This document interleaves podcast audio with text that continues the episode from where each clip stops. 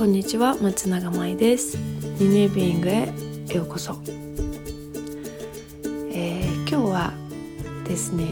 あの洗濯用の洗剤をこう作る話をちょっとしたいと思います。私は、えー、ニュージーランドで出産したんですけれどもその時あのあの滞在したおばあさんちの,、えー、その洗濯する用の部屋まあ、ランドリーって呼んでたんですけどランドリーにはすごくあの良い風が吹いていましたえー、っとね、まあ、オセアニアニュージーランドはオセアニアだけども欧米が本当にねアジアと違ってもういいなって思うことの一つは気候で乾燥してるってことなんですよね。で乾燥してるっていうことだけだとなんかまあお肌に悪そうとかあの別にこう一長一短というかねいいところも悪いところもあるんだけどもこのね水回りの清潔感っていう意味ではもうアジアのその気候っていうのはもうほんと勝負にならないぐらいのもうあの別物になるのね。で私は中国とかにも住んでたりあのしばらく台湾とかにも滞在してたのであのやっぱそういうアジアっていうのはもう日本と同じ条件だよねゴキゴキブリとかも出るしあのなんて言うんだろう、真夏夏場とかはまあ匂いとかあの本当に、えー、やっぱり気をつけてないとあの新規臭い匂いがこうしてくるわけですよ。であの、まあ、私はねそんな掃除とかにまめではなくってあのすごいゆるゆるいゆるいのででもねそのヨーロッパとかアメリカで長く暮らしてみるとね何が最高ってやっぱり台所とかそういう水回りがほとんど全然あの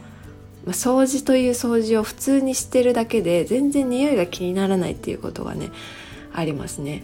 あのちょっと郊外のねお家とかあの一軒家の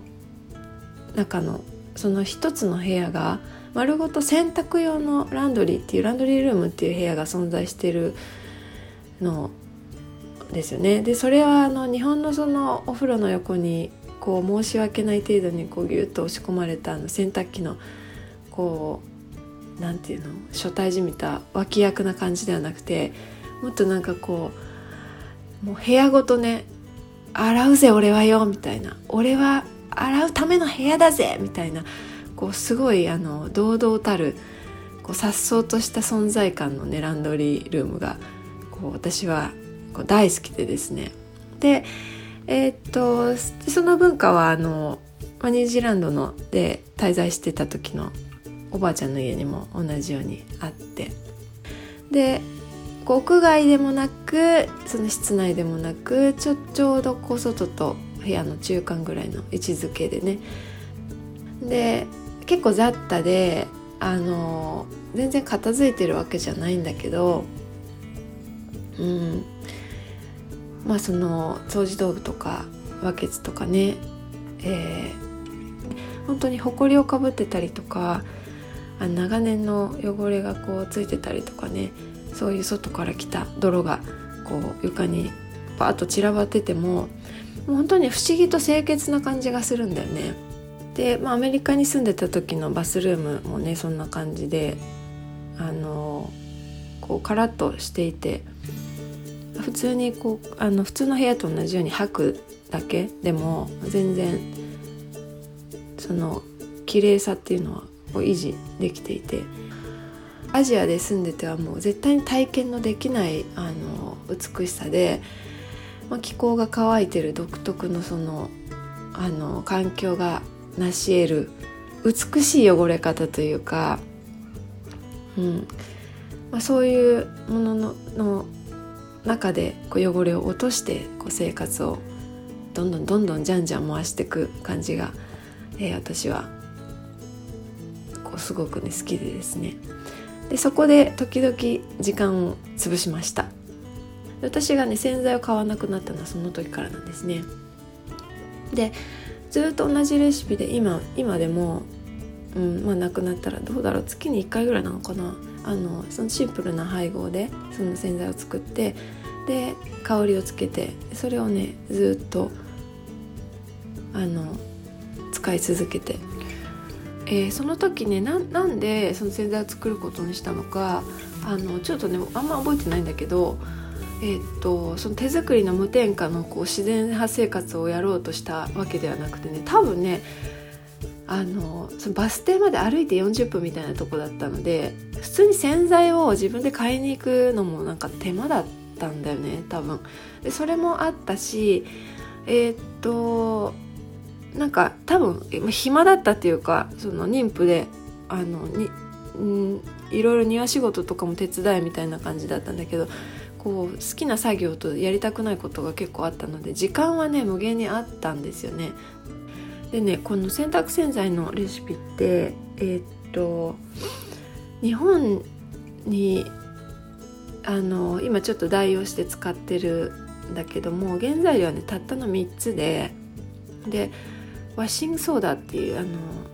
まあ、これはセスキ炭酸って最近は結構どこでも見かけるあの材料でもう一個は borax っていうねこれ漂白の粉ねと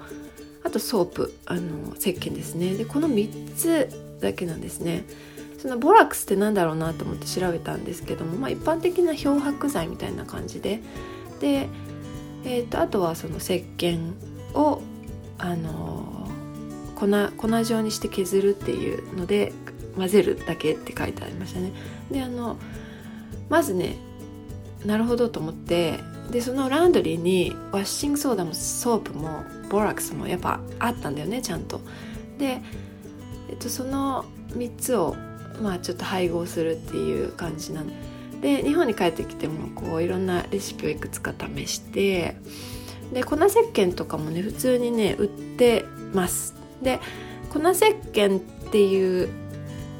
まあ、名前が粉石鹸なだけにじゃあそれそのまま洗剤で使えないのかっていう話なんですけどちょっとね扱いづらいんだよね。粉石鹸で売ってるんだけどなんかちょっとこうダマになったりとか普通に溶けづらいっていうの？水に入れると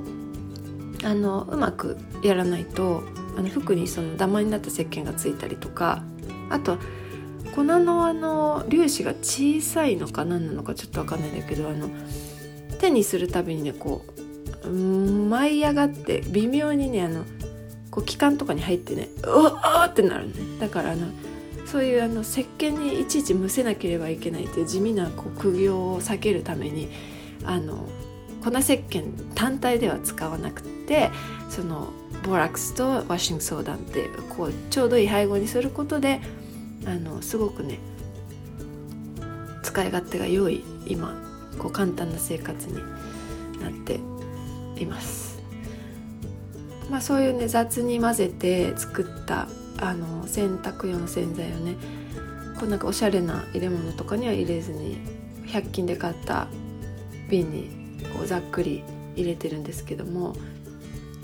なんか生活っていうのは楽な方がいいよねやっぱり毎日ずっと続いていくものだからこう気負って一生懸命あの洗剤のレシピを探して作って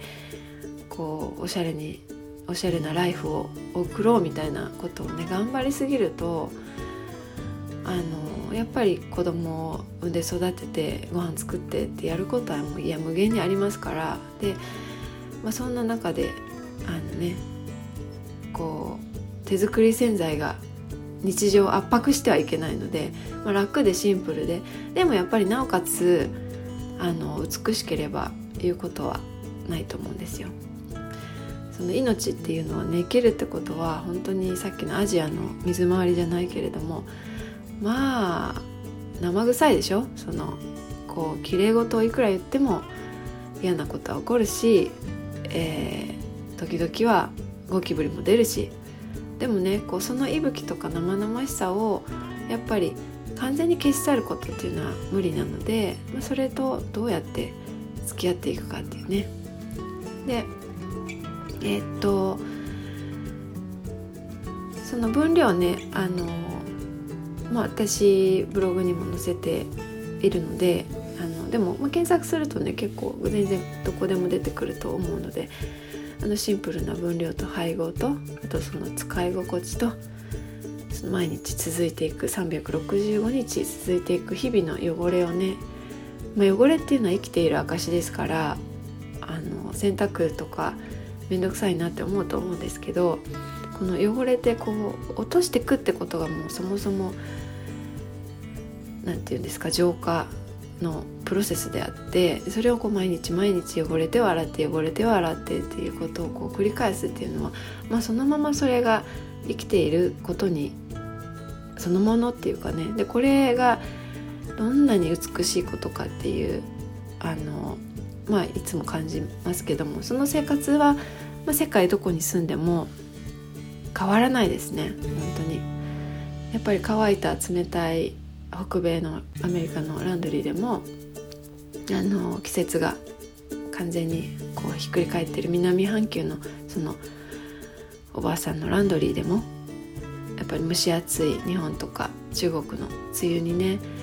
もうジメジメした夏の洗濯機のこう横で洗う日々もねやっぱその生活っていうのは本当にどこでも変わらなくてずっと続いていてでそれでもねいつもやっぱりあの3つの白い粉を混ぜて、えー、香りをつけるたびに生活のそのワンシーンっていうのは素朴でいいものだなって思うんですよね。まあ、洗剤ねこう作ったことないとなんかちょっとこう敷居が高いような感じがしたりとか、まあ、そこまでしなくてもって思うかもしれないので別にあの今ね使ってる洗剤あの買ってきて気に入ったのがあったらそれはそれで全然あのいいんですけども本当にね意外にもね簡単に作れて洗剤をこう買いに走るよりもその3つの粉を家に常備しておいて、えー、なくなったら混ぜるなくなったら混ぜるっていうこうことを繰り返すっていうのはねあの今のところ本当に